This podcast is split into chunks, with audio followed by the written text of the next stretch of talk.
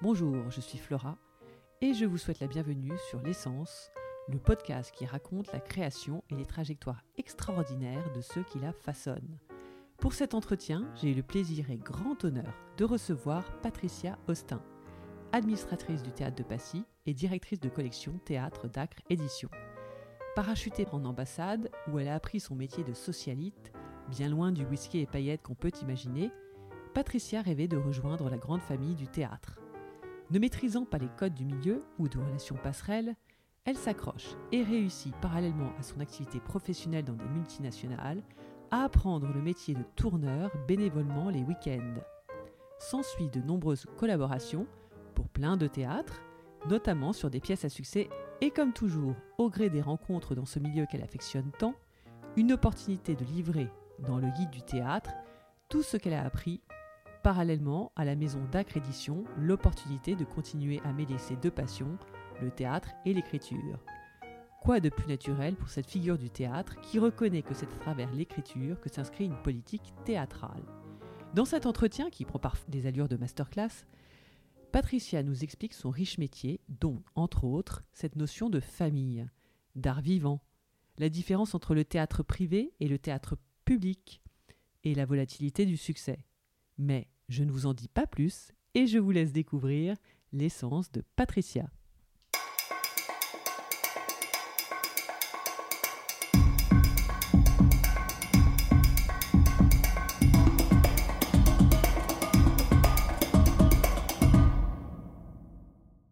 Bonjour Patricia, merci de me recevoir aujourd'hui au théâtre de Passy. C'était un Le- cinéma. qui a rouvert ses portes très récemment, il y a quelques oui, semaines. euh, fin octobre. De mémoire, il a ouvert fin octobre avec le spectacle euh, Joséphine B.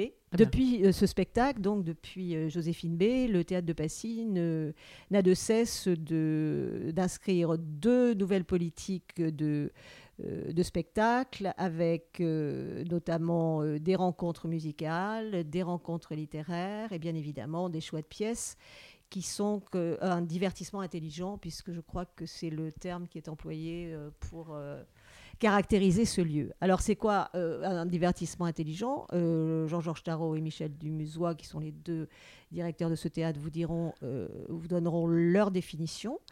En ce qui me concerne, un divertissement intelligent, c'est d'abord une écriture, parce que le théâtre, c'est d'abord un auteur, parce qu'on peut avoir de grands comédiens et, et, et- et de mauvais textes. Donc, euh, il ne se passe rien. Et, donc, le, choix euh, de, de, de- de cette, euh, de ce théâtre, en tout cas de ses directeurs, euh, c'est, ce sont les auteurs. Et ça, c'est, c'est très important parce que c'est à travers l'écriture que s'inscrit, à mon sens, une politique théâtrale. D'accord, donc les auteurs, effectivement, parce que vous parlez d'auteurs contemporains ou de succès passés avec des propositions nouvelles. Et en fait, vous, vous êtes vraiment, par essence, une grande dame du théâtre, parce que j'ai vu que vous avez signé quand même un ouvrage, l'ouvrage de référence, le guide du théâtre, qui date de 1999, hein, sur, euh, bah, sur votre métier Absolument. d'éditrice de théâtre, Alors- en fait. C'est comment monter une pièce, comment ça se passe dans les coulisses. Alors, grande dame, c'est peut-être un grand mot parce que je ne suis pas Edwige Feuillère. Euh, et je regrette. Donc, euh, je ne sais pas si tout le monde connaît encore Edwige Feuillère. Mais disons que j'ai euh, eu la chance de rencontrer un, éditeur qui s'appelle euh, Jean-Pierre Fouja, qui malheureusement n'est plus de ce monde, mais qui a créé les éditions Dixit. Et grâce à France Anglade, qui était une grande, grande actrice dans les années 60, euh, m'a demandé euh, de faire le making-of. C'est-à-dire que sa spécialité à lui était euh, les livres de cinéma, tout ce qui se passait au cinéma. Et il m'a demandé de faire la même chose au théâtre. Donc il m'a demandé d'écrire un livre sur tout le making-of du théâtre privé, du théâtre public. Donc je me suis inscrite dans une amnésie totale du métier et j'ai réinterrogé tous les gens que je connaissais. Je leur ai demandé qu'ils m'expliquent leur métier. Et c'est Mhm. comme ça que j'ai écrit ce guide qui est effectivement est devenu, euh, malgré moi d'ailleurs, une référence puisque ça n'avait jamais été fait. Mhm. Mais c'est une idée de Jean-Pierre Fouja. Donc, bien évidemment, j'ai travaillé.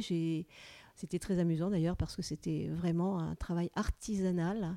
Je me suis promenée dans, dans toutes les organisations et dans tous les secteurs que je connaissais euh, professionnellement. Mais j'y suis allée avec mon magnétophone, je les ai interviewés. Ah oui, un peu comme ce qu'on fait aujourd'hui, quoi. Absolument. Ah, et ouais. puis euh, j'ai fait le livre, mais je l'ai fait euh, entièrement. C'est-à-dire que je l'ai même fait dans la maison d'édition. J'ai fait la mise en page. la première de couverture est un tableau inédit de Jean-Pierre Lagru, qui était un grand peintre. qui, a- qui était d'ailleurs un grand ami de Sagan et qui avait exposé au Petit Palais. Et ensuite, Ah, ça c'était. Et donc c'est vous qui avez imposé, qui avez oui, demandé à faire euh, fait, tout voilà, ça. Et la mise en page, c'est moi qui l'ai faite. Donc c'était vraiment, j'étais vraiment dans le vif du sujet de l'artisanat, euh, même au niveau de l'édition. C'est pour ça que je continue, voilà, c'est pour ça que je continue dans cet esprit-là et que ça me plaît parce que j'y trouve mon, mon essence. Parce que, en fait, ce métier de- d'éditrice intégrale, enfin éditrice intégrale, hein, c'est ça comme ça, c'est ce qu'avait écrit un journaliste. Il avait écrit un di- éditrice intégrale parce que, parce que justement, j'ai- j'ai cette maison d'édition euh, qui s'appelle Dacre, euh, qui euh, a deux collections. Une qui s'appelle L'envers du décor et l'autre qui s'appelle Les Quinquets. Alors, les Quinquets, il faut savoir que c'était ces petites lampes qu'il y avait devant les scènes, notamment la Comédie Française, et qui, a- qui éclairaient les, plateaux. Donc j'ai appelé les quinquets du théâtre, et les quinquets du théâtre et surtout les quinquets de Dacre, parce que ce sont des pièces qui sont jouées. Donc là, ce- cette collection édite des pièces qui se jouent.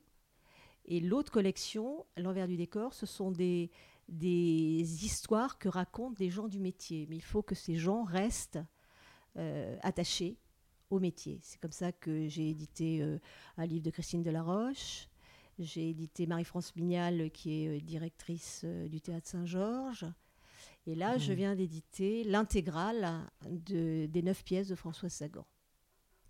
Voilà, donc maintenant, il ne Oui. reste plus qu'à à mettre ces pièces en scène, mais c'est- c'était important, je trouve, que, que Sagan soit reconnue euh, aussi théâtralement, parce que parce qu'elle a quand même écrit euh, neuf pièces et qui ont été créées. Et c'est quoi pour vous la, la création théâtrale? C'est quoi qui fait que justement euh, François Sagan soit si euh, théâtralement euh, quoi, reconnaissable? alors, Enfin, C'est quoi, alors, c'est quoi la création théâtrale? Alors, je- on, va pas, on va parler de la création théâtrale euh, de façon littéraire, parce que techniquement, c'est tout un, c'est le guide du théâtre, c'est tout un processus.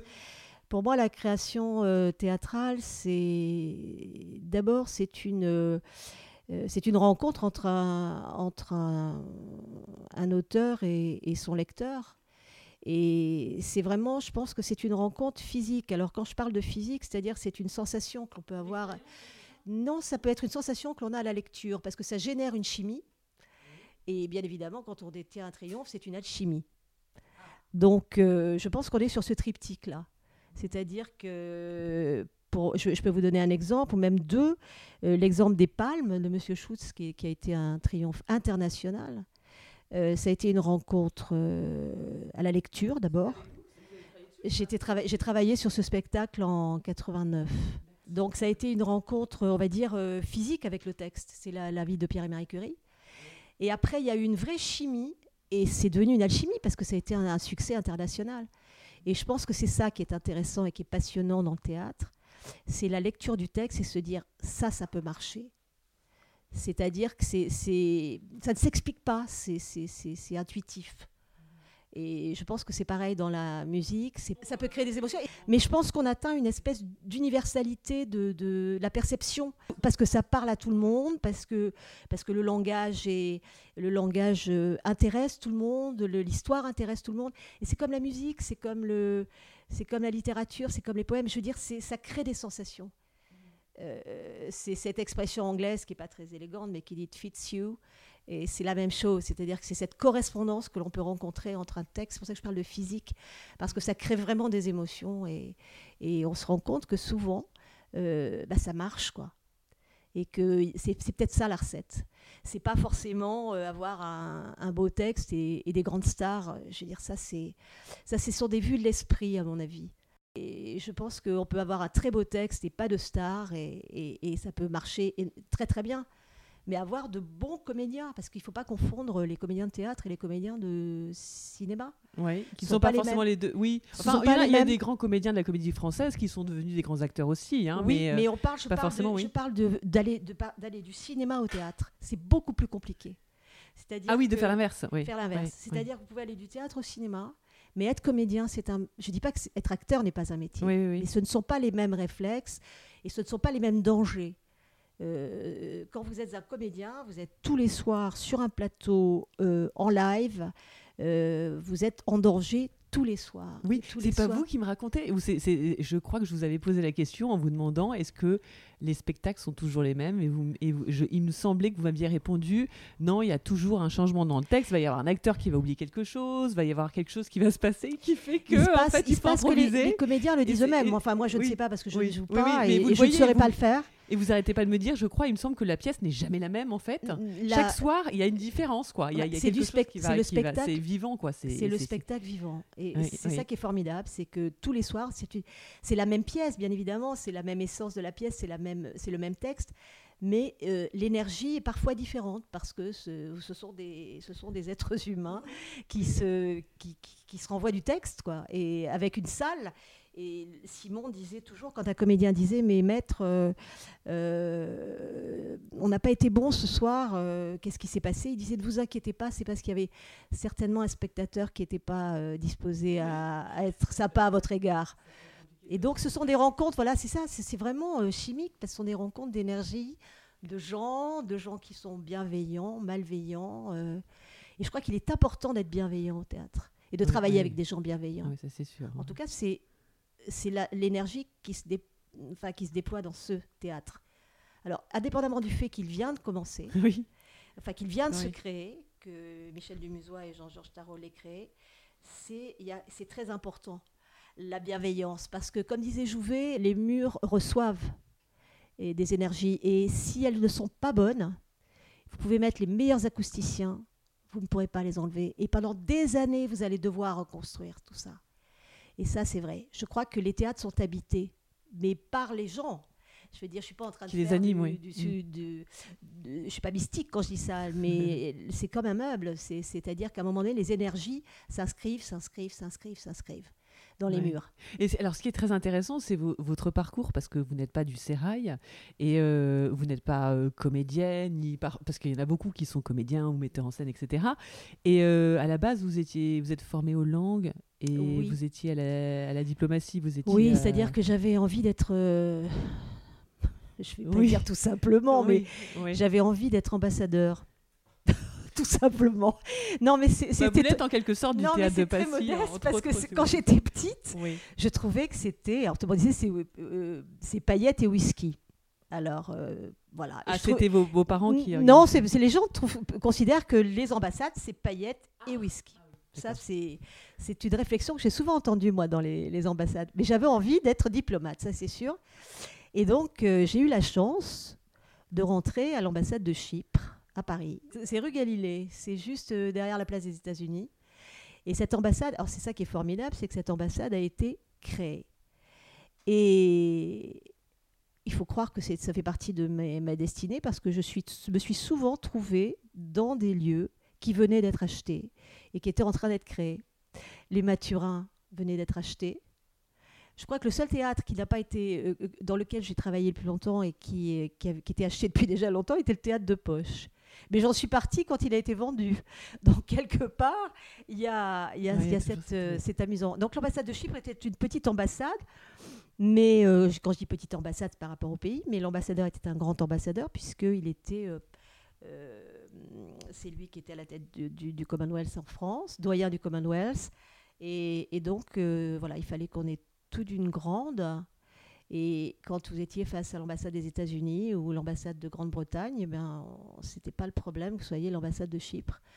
Euh, on avait plusieurs fonctions dans l'ambassade et, et ça, c'était formidable Mhm. parce que c'est, je crois que c'est là où j'ai vraiment appris euh, mon métier, mon métier social en tout cas.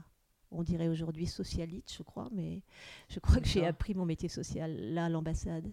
Et après, j'ai, j'ai, donc j'ai observé tous ces gens, euh, comme disent la plupart de- des autres whisky ce qui n'est pas le cas du tout, parce que ces gens travaillent beaucoup, parce qu'il faut savoir qu'un ambassadeur d'une petite ambassade est ambassadeur de plusieurs ambassades dans plusieurs pays. Donc, euh, c'est-à-dire que l'ambassadeur de Chypre à Paris est aussi ambassadeur de Chypre près le Vatican ou près le Saint-Siège. Ça se reproduit pour d'autres pays de la même taille que Oui, quand vous, Chypre, êtes, quand vous êtes une petite ambassade, c'est plutôt ça, que hein. d'envoyer un ambassadeur à Madrid, c'est celui qui est à Paris qui sera aussi représentant, euh, il représentera l'ambassade de Chypre à Madrid de Paris. voyez? Donc si- il, il a une démultiplication de, ses- de sa, fon- de sa fonction sur, le, sur les territoires. Ce qui veut dire que bah, quand j'y étais, euh, c'est là où est décédé Macarios, c'est là où sont morts deux papes. Donc ça fait beaucoup de travail au service du protocole parce que, euh, parce que voilà, vous êtes obligé de, de, de- de- tenir vos fonctions et, et Oui. votre rang, je dirais, plus tout ce qu'on appelle les, les, les lettres de créance et tout ça. Donc euh, voilà, ça, ça a été une grande expérience qui m'a permis de prendre confiance et peut-être euh, effectivement d'avoir envie de faire le métier que je fais maintenant depuis Oui. euh, 35 ans. 40 Et donc ans. qui était en fait au hasard d'une rencontre. Tout à fait, tout à fait. C'était, euh, oui, oui, c'était ma cousine qui quittait l'ambassade et qui m'a dit il faut absolument me remplacer, sinon je vais pas pouvoir partir. Et ça s'est Ah fait donc en vous voulez dire 48 pour l'ambassade, mais Pour je veux dire après pour le, Alors pour après, le fait que vous soyez parachuté dans le euh, dans le théâtre. dans le théâtre, oui. Ah non, parce qu'après, oui, alors après, j'ai travaillé dans des multinationales puisque je parlais anglais. Et Ah, puis un jour, oui. euh, Mm. j'ai eu envie de faire du théâtre et je connaissais, grâce à, mes, à mon père, mes parents, je connaissais la directrice du cadeau d'Orléans, du centre d'art dramatique d'Orléans. Euh, et je lui ai téléphoné en lui disant voilà, tu sais, j'aimerais faire ce métier dans le théâtre, mais euh, je ne sais pas comment ça se passe, je ne sais pas qui rencontrer.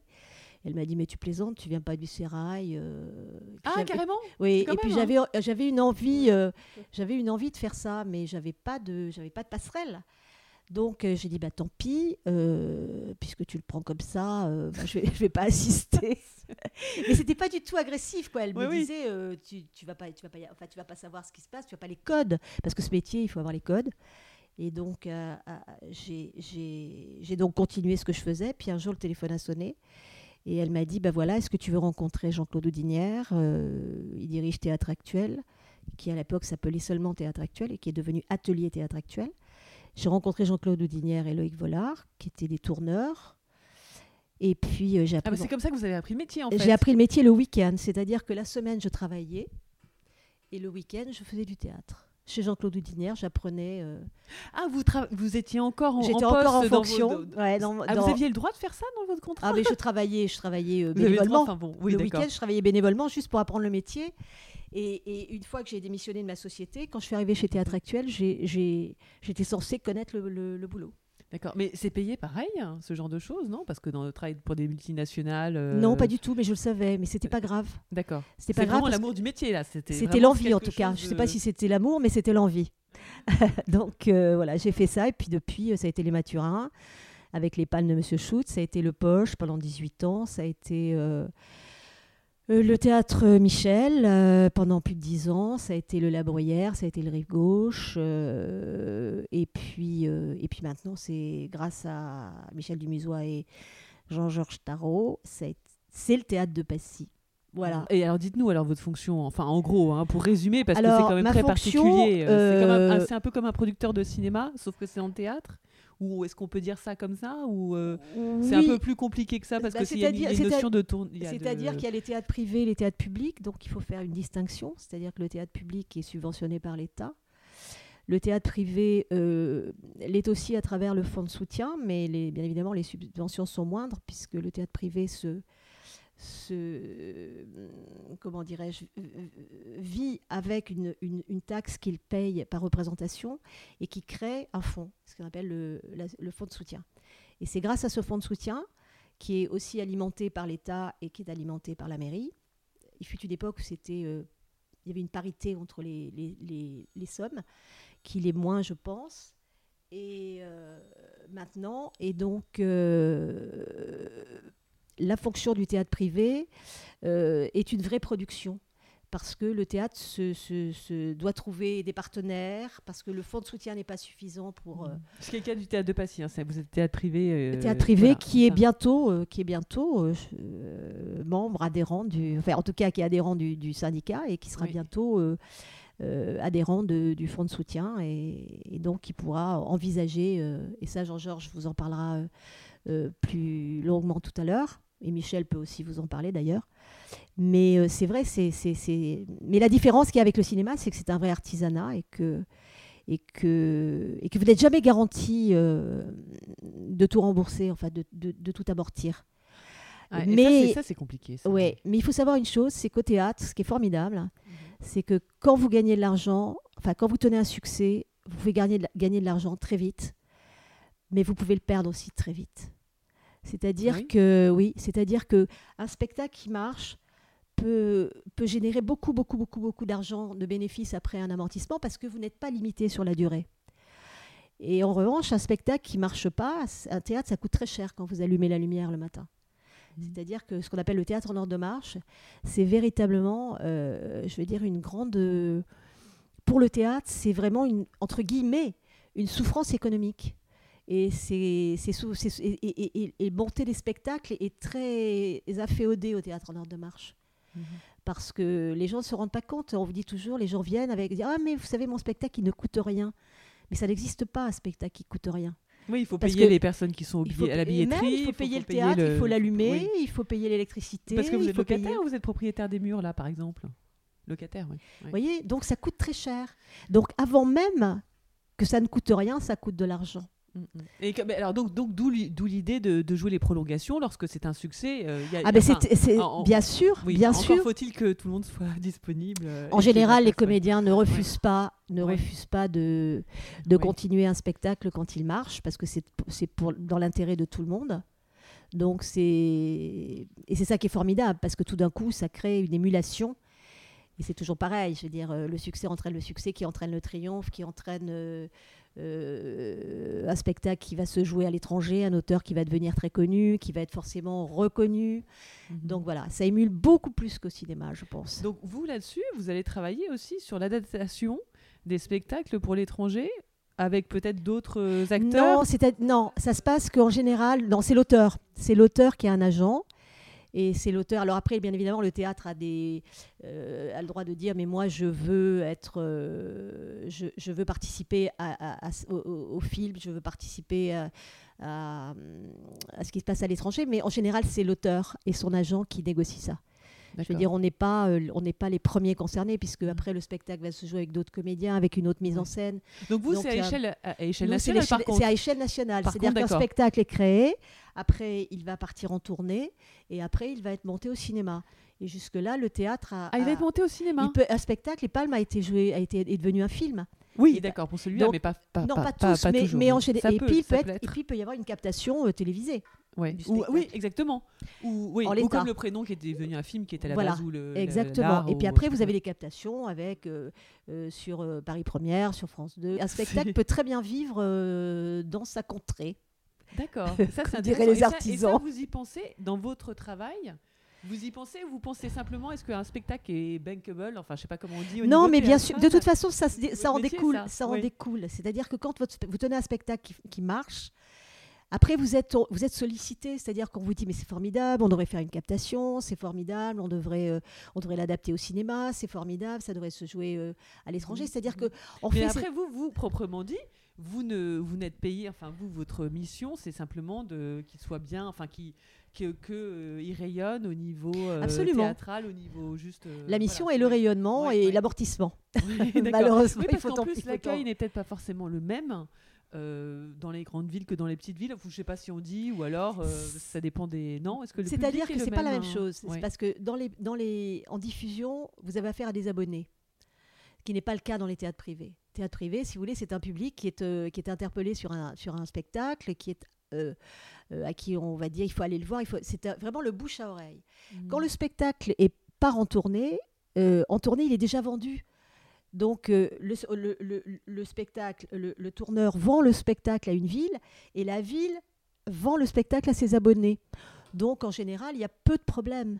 Alors que sur Paris, c'est vraiment là que réside, enfin sur Paris, c'est le- c'est- ou si le théâtre, est, le spectacle c'est un peu le en- laboratoire, quoi, sur Paris, c'est ça sur en Paris, fait c'est vraiment, oui, c'est ça, c'est le laboratoire, c'est le, lieu de création, c'est là où on se dit, euh, l'expression, on fait un carton, mais c'est Paris qui prend le risque. Alors on a beau dire, oui, à Paris, à Paris, il se passe tout à Paris, bah, il se passe beaucoup de choses à Paris, c'est vrai, en, en province aussi, mais on n'est pas sur les mêmes, euh, les mêmes économies. Mm. parce qu'il y a beaucoup de théâtres en province, il y a des théâtres, les, les plus petits théâtres sont missionnés, donc ça veut dire qu'ils ont une subvention réelle de la ville, ils ont effectivement des, des- des objectifs, mais ce n'est pas, on n'est pas sur les mêmes dangers.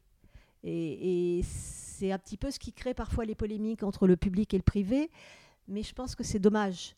Mhm. Parce qu'après, c'est un choix. Je veux dire, vous choisissez d'acheter votre maison cash ou vous choisissez de l'acheter à crédit.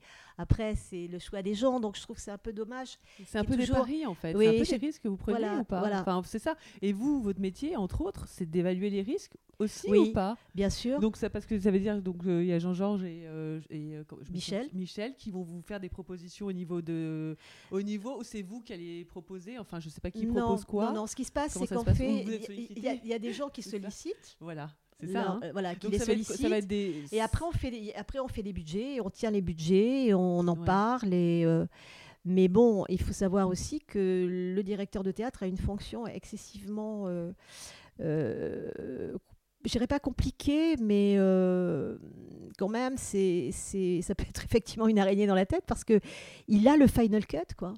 Donc il est le responsable, et quand je dis responsable, je le dis de façon positive. C'est-à-dire qu'il est, Mhm. Ah, il donc est- il le maître qu'au-delà de ça, il peut demander au metteur en scène, euh, on va changer un peu le spectacle parce que moi, Bah, il, a, il a la mais- responsabilité de Ouais. ça aussi, Mm. c'est-à-dire de ne pas prendre forcément un spectacle en main. En, en disant, c'est comme un éditeur. Il peut dire à, à- à son metteur, en- enfin au metteur en scène qu'il emploie, dans la mesure où il est producteur, il a le droit de dire, là je suis pas d'accord, là il faut couper, il y a trop de Et texte. donc ça, ça, c'est là le- où vous intervenez Mm, ou c'est c'est plutôt c'est là où, où tout le monde, ils vous interviennent, trois, où la enfin, direction. Moi, non, où non, la- moi, je suis dans l'administration, donc Ouais. je suis dans les. envie dans les chiffres, dans les Oui, dans les chiffres, on va dire ça comme ça, oui, dans les chiffres, dans, dans les- toute la, toute la partie administrative. oui, voilà. qui doit Et être très je- riche en fait en plus. euh, Bah, oui. C'est-à-dire que euh, un moment donné, il faut suivre les comptes de prêt, surtout quand on rentre dans le système du fonds de soutien. Il faut suivre les comptes de prêt, il faut, il faut, il faut voir à quel moment on amortit, parce que là, on est vraiment dans le théâtre, euh, dans l'exploitation au jour le jour. Ce ouais, qui, c'est ce dur. qui, Ah et donc oui. vous avez des règles là-dessus, donc c'est-à-dire Bah, Il y a si des règles à suivre, c'est-à-dire que si vous voulez, quand vous oui. signez avec un producteur sur une création vous, qui, est- qui est- que vous produisez avec, par exemple, vous avez une coproduction, bah, vous êtes obligé à un moment donné de dire au coproducteur, bah, attention, parce que là, on perd de l'argent, et, et si on ne veut pas avoir des problèmes avec lui, puisqu'on est censé le prévenir d'un spectacle qui décline, euh, pour éviter qu'il ne veuille pas mettre d'argent, il faut peut-être le prévenir qu'on va peut-être arrêter parce que ça va être catastrophique. Donc, je veux Le dire, il y a... producteur, c'est- donc le producteur, c'est vous là. Voilà, il y a d'autres dans le cas, dans le producteurs cas où le théâtre est producteur. Dans Pas le cas où le théâtre, pas forcément dans le cas où le Ouais. théâtre est producteur et que le théâtre a pris un coproducteur. Quand Ah le oui, théâtre est seul producteur, ouais. il prend lui-même sa responsabilité. Mais quand vous êtes avec des coproductions autour, Ce qui le plus qui- souvent. euh, Ou oui, en général, euh, en général, les théâtres se suffisent pas eux-mêmes maintenant pour produire Ah, leur spectacle. Parce que c'est dur même avec le fonds de soutien. Ah Il là vous- là. il- parfois, Donc, vous il avez une ou deux. qu'ils soient taxés différemment, non Non, parce que je pense qu'ils sont quand même bien aidés. Moi, je pense que ce fonds de soutien est quand même euh, une Et très quand belle invention. ouais. qui a été faite en- au début de- des années euh, 70, je crois. Et c'est une, c'est une merveilleuse. euh, je crois qu'on n'a rien, rien inventé de mieux que ce fonds de soutien. Euh, parce que qu'est-ce qui avait été fait avant? Le cartel, avec euh, Jouvet, Bati, Pitoef et du, du, Dulin, je crois, qui avait créé ce, ce groupe, ce cartel, pour justement s'aider. Parce qu'à l'époque, ils montaient 30 spectacles par an. Oula, quand même. oui. Là, vous pouvez être dans un théâtre privé et monter un spectacle et le garder deux ans. Donc, Ah oui, euh, c'est ça la oui, oui, différence. c'est ça la Ouais, différence. Et alors, par exemple, les publicités qu'on voit dans le métro, quand on voit qu'il y a des panneaux entiers avec plein de, plein de petites Mhm. affichettes, ça, c'est essentiellement des théâtres privés ou publics ou ce sont les théâtres privés. hein, Non, ce sont les théâtres privés. les théâtres privés. Parce que le théâtre privé a, a justement une, a- a- a- comment dirais-je, a, négocié avec la ville de Paris des emplacements, que ce soit les colonnes, que ce soit Colonnes Colonne de Maurice, Co, les colonnes Maurice, oui, les colonnes Maurice, les colonnes de Buan. Oui, oui, oui, oui, oui, oui, oui, oui, absolument. D'ailleurs, ce les colonnes Maurice, j'imagine, c'est ce que je voulais, je fais référence à ça. les colonnes de Buan, C'est pour les flyers. mais euh, mais donc euh, tout ça, euh, oui, oui, tout ça le- vraiment le théâtre privé a créé, s'est créé un, un- comment dirais-je, une autonomie euh, euh, et une personnalité. Donc, et pour vous, ce théâtre privé, c'est davantage le théâtre privé parisien Parce que quand vous faites référence à ça, j'imagine que je ne Mm. sais pas si en, en province il y a des colonnes, y a- de- il y a des colonnes Maurice aussi Oui, oui, il y a des colonnes Ah, Maurice, oui. c'est typiquement parisien, d'accord. Non, non, il y a des colonnes Euh, Maurice. Parce que j'allais vous poser la question, comme j'aime poser la question à tous les, les invités ici, sur cette particularité en France qu'on a, où on nous envie beaucoup notre art, notre création, notre vision, de par notre, sans doute notre histoire aussi et notre ADN un peu. Et, et je voulais savoir, euh, pour vous, euh, qui en plus avez travaillé euh, en diplomatie internationale, etc. Et qu'est-ce que vous, vous pouvez nous dire là-dessus, sur cette particularité française Euh, pourquoi est-ce que qu'est-ce qui fait notre notre succès, cette particularité française qu'on a au niveau théâtral euh, que des étrangers vont nous envier euh, en disant ça c'est ça c'est le théâtre français. Alors, j'ai envie de dire, euh, je sais pas, parce qu'à Londres, ils sont quand même aussi.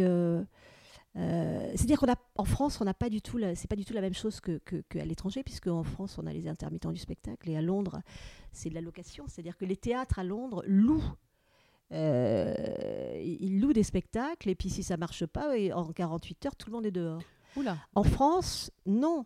Euh, en France, il y a une, je veux dire, on crée des spectacles, euh, on monte des spectacles. Je veux dire, c'est comme si vous peigniez un tableau, quoi. Je veux dire, le théâtre privé, c'est ça. Moi, je sais que j'ai eu la chance de connaître ça, la construction, euh, parce que j'ai travaillé que dans des théâtres où on faisait de la, hum, comment dirais-je, de, la création, euh, mais euh, chorale, c'est-à-dire qu'il n'y avait pas de stars. Euh, et, c'est ça qui est formidable, c'est que vous, vous construisez un beau décor, vous, vous construisez, vous faites de beaux costumes, mais c'est le directeur de théâtre et ses équipes qui décident de ça. Donc il y a une vraie rencontre entre, entre des comédiens, des techniciens, des directeurs, des administrateurs. Il y a une vraie, je ne crois pas à la grande famille, mais sur l'instant, il y a une vraie famille. Alors que dans les pays anglo-saxons, je veux dire, euh, les, les directeurs, euh, ils font du business, c'est-à-dire qu'ils sont à leur bureau, ils disent, bon, très bien, je vais jouer euh, les Mhm. 39 marches pendant euh, euh, 40 fois, vous allez me payer tant, si ça marche, Ouais. on jouera à Oui, 45. d'où sinon- la différence, ou la, la question que je vous posais Voilà, tout à l'heure, ce n'est pas du show business en France. Pas du tout. Ce n'est pas le show Enfin, business, cas, le théâtre. non. pour vous, enfin, la Alors, il y en a qui pensent que ça peut l'être, mais je ne pense pas que le théâtre gagne à être connu par le show business. Si ça marche, tant mieux. Mais le théâtre, je le dis, le théâtre, c'est quelque chose de très particulier. Mhm. Et, et- Le et théâtre- pourtant, oui, je vois dans votre programmation ici que vous, vous, avez, euh, vous ambitionnez de faire peut-être des, des spectacles musicaux aussi. euh, donc, euh, Absolument. voilà, donc c'est pas. euh, Le théâtre, c'est une, parce que parce que c'est une culture. Je veux dire, à un moment donné, la culture, c'est Mm. la divers- diversification, et c'est pas forcément la diversification dans, la- dans, dans les nationalités. Oui. Euh, la diversification, c'est, euh, euh, comme le dit Michel, c'est la musique, parce qu'il adore ça, et là, il va créer des concerts le dimanche matin. Ça, c'est formidable, parce Oui. que il va vous en parler longuement. La diversification, c'est quoi? Ce sont des rendez-vous littéraires avec des, des auteurs qui ne sont pas forcément des auteurs de théâtre, mais qui, de toute façon, ils viendront parce qu'ils l'aiment. Ils aiment ça, ils aiment l'ambiance, ils aiment ce qui s'y crée. Et puis, euh, voilà, c'est ça la diversification. C'est la, la multiplicité des, euh, des arts et pas forcément des cultures. Merci Patricia et longue vie au théâtre de Passy qui commence sur les chapeaux de roue. Félicitations, vous avez écouté jusqu'à la fin. Merci pour votre fidélité et surtout n'hésitez pas à vous abonner, partager et recommander ce podcast en y laissant un gentil commentaire et 5 étoiles. Vous pouvez aussi aller sur le blog du podcast, l'essencepodcast.wordpress.com, pour avoir les photos, des extraits, les références et avec la possibilité de m'écrire pour me donner votre avis ou encore me suggérer des idées d'invités. De mon côté, je vous donne rendez-vous aux prochains épisodes pour capturer de nouvelles essences.